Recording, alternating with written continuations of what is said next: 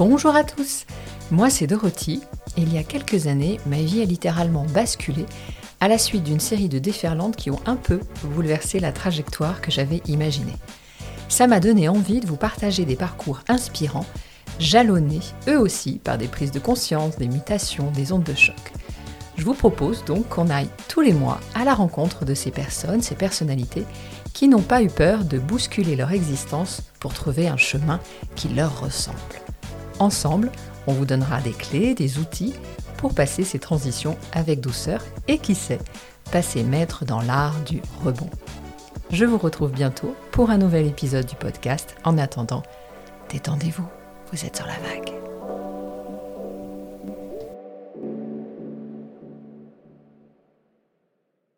Quand j'ai créé le podcast euh, en début d'année, j'ai commencé à réfléchir un peu évidemment en 2022.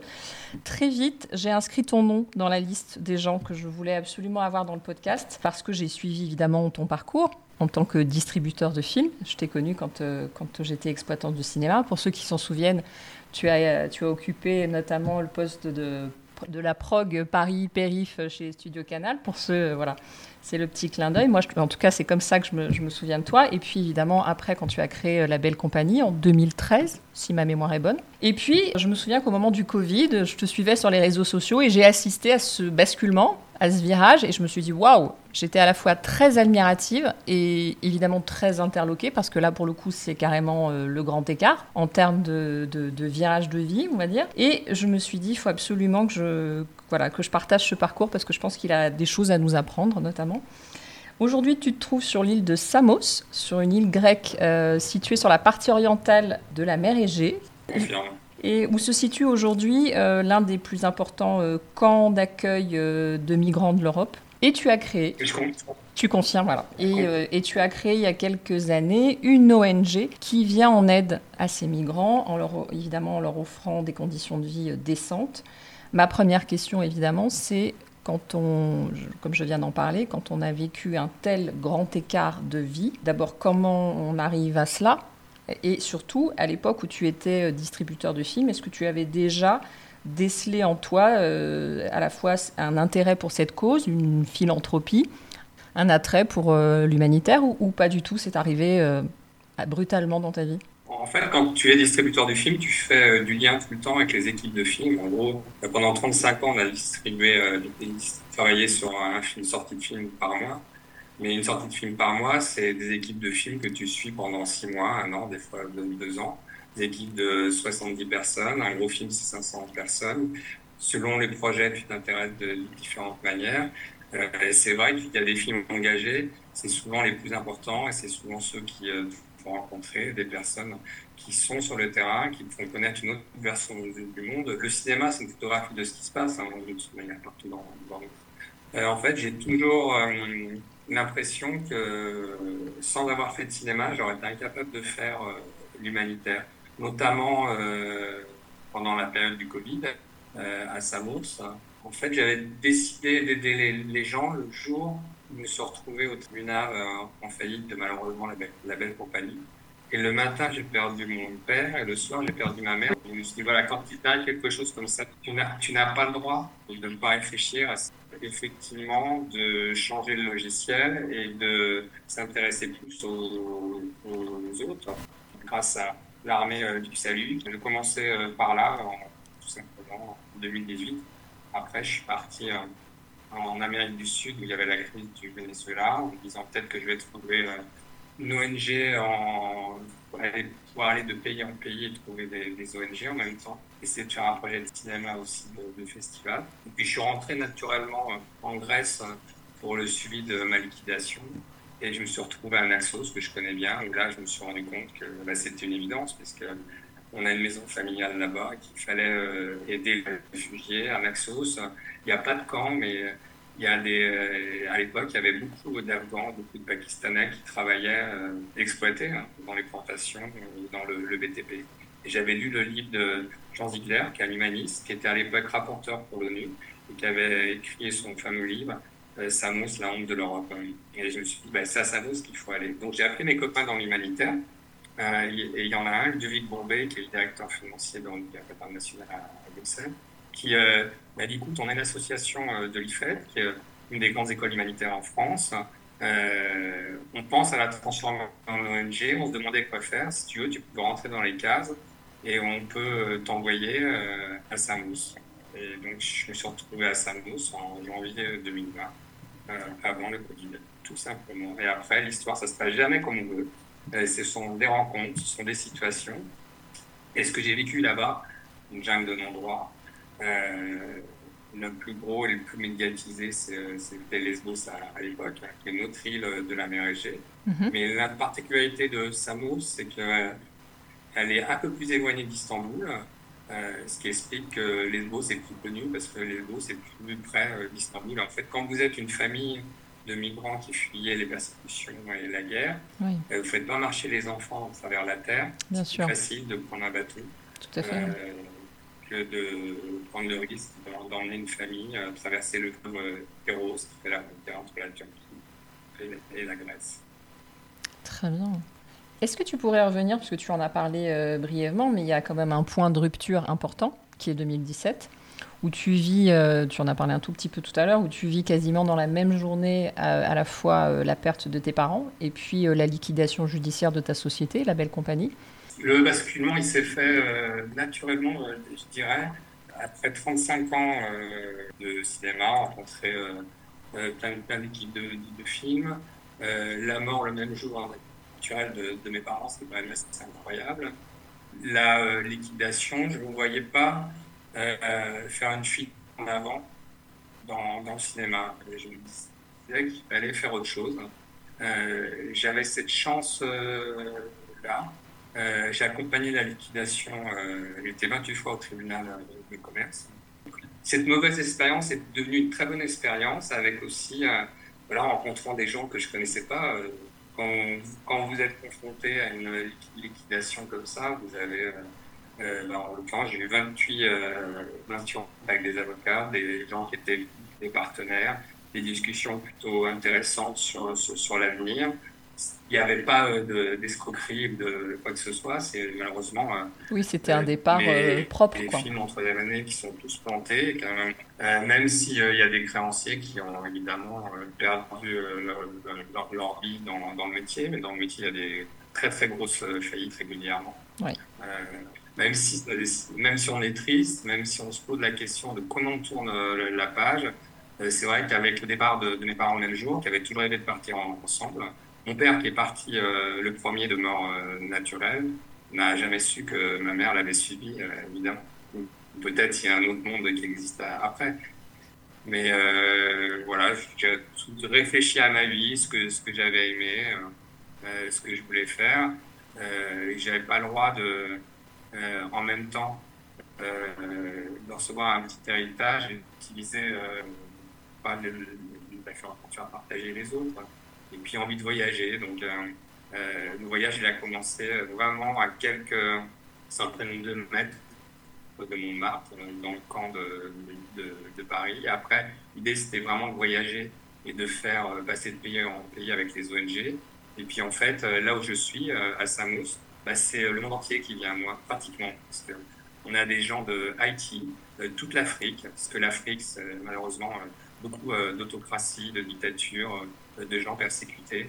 on a même des gens du, Pérou, et puis on a tout le Moyen-Orient avec des gens qui viennent évidemment presque d'Asie. pourquoi? Parce que Istanbul est une porte d'entrée pour, pour eux. Euh, L'origine derrière, en fait, a des accords avec euh, beaucoup de pays euh, africains, beaucoup de pays euh, du Moyen-Orient pour que les gens prennent l'avion, arrivent à Istanbul et de là, généralement, ils travaillent quelques années pour l'industrie turque. Hein. la Turquie est un pays industriel qui beaucoup manœuvres pour le textile, beaucoup manœuvres pour euh, sur les, bateaux euh, et, donc qui beaucoup les, les, réfugiés. Et voilà, le, hasard de la vie fait que finalement c'est le monde qui vient euh, à moi et que les rencontres tous les jours, comme on est le, seul refuge, qui n'est pas un refuge, plutôt une halte de jour qui est ouverte de 10h à, à 16h, tous les jours du lundi au, vendredi. Les gens qui sortent du camp, on est le camp est sur un plateau désertique à 400 mètres d'altitude, bah, automatiquement, par le bouche les, les réfugiés viennent nous voir. actuellement, il y a à peu près 1000 personnes, c'est monté à 1200 personnes. Depuis le début de l'année, il y a 4500 personnes qui sont arrivées sur les côtes D'accord. Donc on est très loin des, euh, des, de la vague des millions de, de migrants. Euh, sur euh, l'année dernière, Méditerranée, entre l'Espagne, la Malte, l'Italie et la Grèce, il y a à peu près 170 000 demandeurs d'asile qui sont arrivés par la mer. voilà, donc on est très très loin des chiffres qui sont utilisés, notamment par des, partis politiques. Mm-hmm. Très bien. Et quand je t'entends parler comme ça, il y a une question qui me, qui me vient, qui est une question plus personnelle, c'est quand tu as passé autant d'années dans un milieu, dans un métier, en l'occurrence toi le cinéma, forcément tu as acquis une certaine légitimité, une certaine reconnaissance, et en plus on le sait, c'est une profession qui est très corporatiste, qui est très protégée, qui est assez défendue, notamment par des institutions, donc tu avais une vraie, euh, euh, comment dire, une vraie reconnaissance d'une famille quelque part de métier. Comment tu gères le fait que ben, du jour au lendemain, finalement, tu redeviens euh, ben, un inconnu?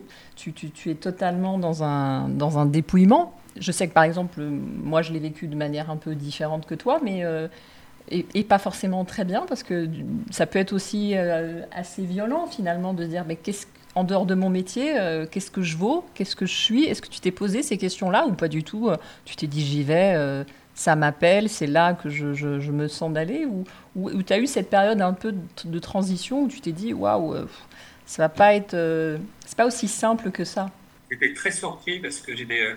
Euh, c'est souvent dans la vie quand on a des, des, ennuis, en fait, c'est souvent les. souvent les personnes les plus éloignées qui interviennent parce qu'ils se reconnaissent dans ce qu'ils vivent. c'est un peu ce qui, ce qui, ce qui s'est passé. j'ai même des concurrents qui, de l'époque dans, dans, le cinéma euh, qui euh, prennent des nouvelles régulièrement, qui soutiennent avec des donations. Pas les gens les plus proches autour de moi qui, euh, qui, qui, m'ont aidé. Il faut dire aussi que dans le cinéma, c'est un milieu d'image, donc c'est pas très valorisant de soutenir. les, les, les, réfugiés. D'ailleurs, sur l'idée d'aider, il n'y a pas plus valorisant que d'aider des gens qu'on ne connaît pas. Et même si on les rencontre sur des petites périodes, euh, avec les difficultés de la langue, parce que évidemment, Bien sûr, oui. les, les, les, choses se font assez naturellement. Euh, je ne me pose pas de questions sur l'avenir. Je sais que je ferai ça d'une manière ou d'une autre. Aujourd'hui, on a une place euh, ici à Samos. on a été, on est passé de une ONG française qui a des valeurs très particulières. La France a des, valeurs évidemment très particulières. Je pense notamment par rapport aux anglo-saxons ou à d'autres euh, cultures qui sont très rigides, mais nous, on est plus euh, fraternels. Hein. On a cette euh, faculté, je pense, on a la force de notre passeport aussi. Je me suis invité avec les amis, on s'est invité en Grèce. On n'a pas demandé l'autorisation.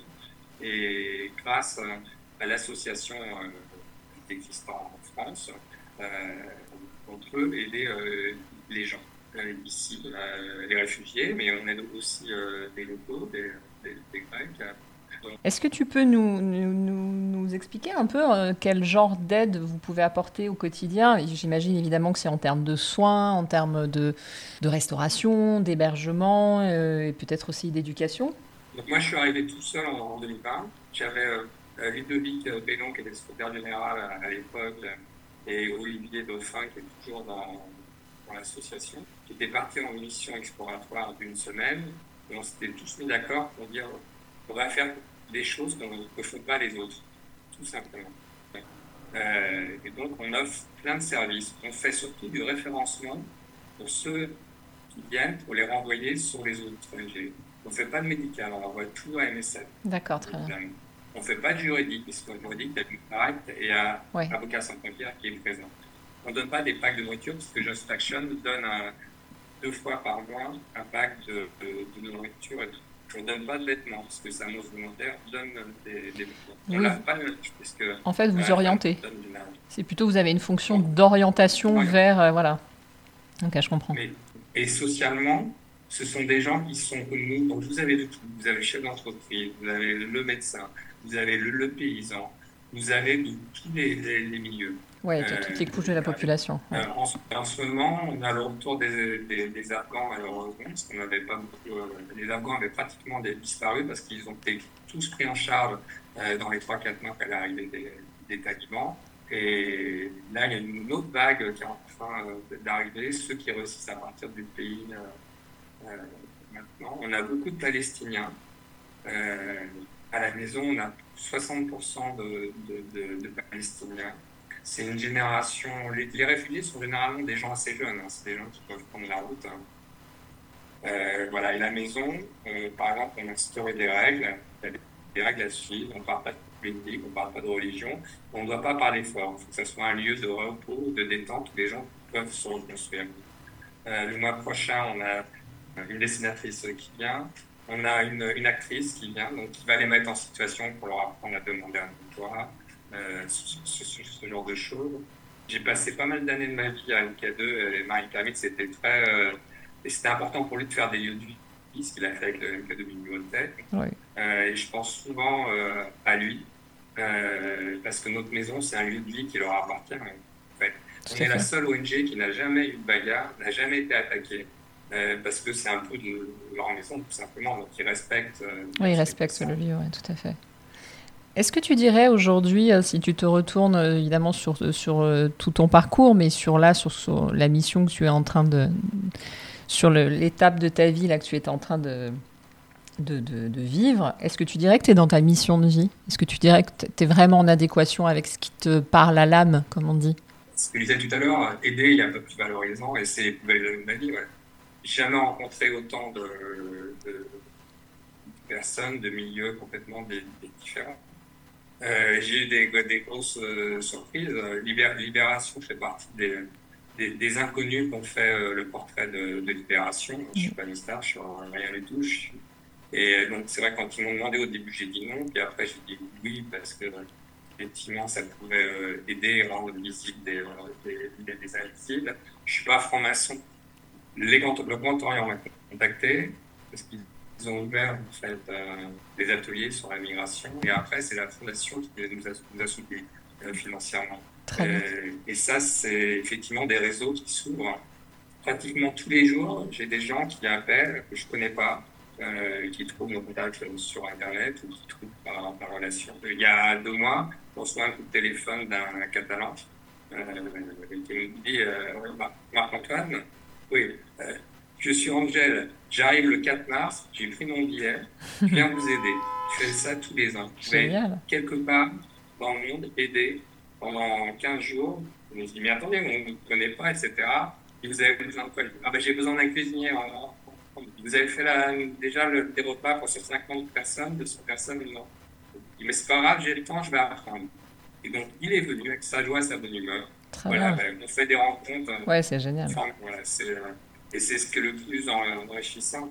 Euh, et que ce soit à travers les réfugiés, les locaux, moi je suis admiratif des Grecs, les îles de la mer Égée ont toujours été un lieu de, de, passage. ça devient tendu et compliqué que depuis oblige les réfugiés euh, à rester dans des camps. Il n'y a pas de crise migratoire, il y a une crise de la demande d'asile. On ne respecte plus le droit de demande mhm. d'asile. Euh, depuis l'Ukraine, le mot réfugié est revenu dans, dans les médias, mais euh, avant l'Ukraine, le demandeur d'asile, on l'appelle, on l'appelait partout migrant illégal. Oui, tout à fait. Et c'est, euh, moi, 98% des gens que je vois, ce sont des gens qui fuient euh, les persécutions, les tortures, les, les guerres. Ouais, regardez la carte de l'Afrique, plus euh, les tremblements de terre, plus les inondations, plus. voilà, mais la grande majorité des, mouvements migratoires ne traversent pas les, les frontières. les gens veulent rester près des lieux où ils sont nés, des lieux où ils connaissent malheureusement des drames. Est-ce que tu dirais que ça t'a appris, euh, ça t'a appris des choses sur toi? Moi, ce que ça m'a appris, c'est euh, ça m'a appris à vivre dans la même journée des choses très dures et des choses très belles. Et puis ça m'a permis aussi, on en compte que évidemment on disait tout à l'heure, je suis un, je suis un bobo, mais qu'on est quand même privilégié. Euh, j'ai pas choisi de, de, de, naître en France. J'ai pas choisi. De, oui, c'est une, vraie, c'est une chance, c'est ça que tu veux dire. Ouais. Ça, ça oui, bien sûr. C'est un vrai luxe qu'on oublie. Question, ouais. ne, pas tendre la main, que la Méditerranée soit un cimetière, euh, c'est pas quelque chose qui, euh, qui, nous, laisse dormir tranquille. C'est pour ça que je enfin, on peut, quand on commence à mettre euh, voilà, non, je pense qu'il ne faut pas s'arrêter parce qu'on prend conscience de, des drames qui, euh, qui, se passent. Et là, on est près des, des, drames. On en voit, on en voit et on en subit euh, régulièrement. On ne peut pas en parler parce que si on, si on en parle, on va être automatiquement convoqué, etc. Bien Donc, sûr voilà, mais en tout cas, ce qu'on fait sur le terrain tous les jours, c'est pour euh, amener euh, de la dignité et un, accueil décent aux réfugiés. C'est euh, tout, simplement ça. On est là, on est là pour ça.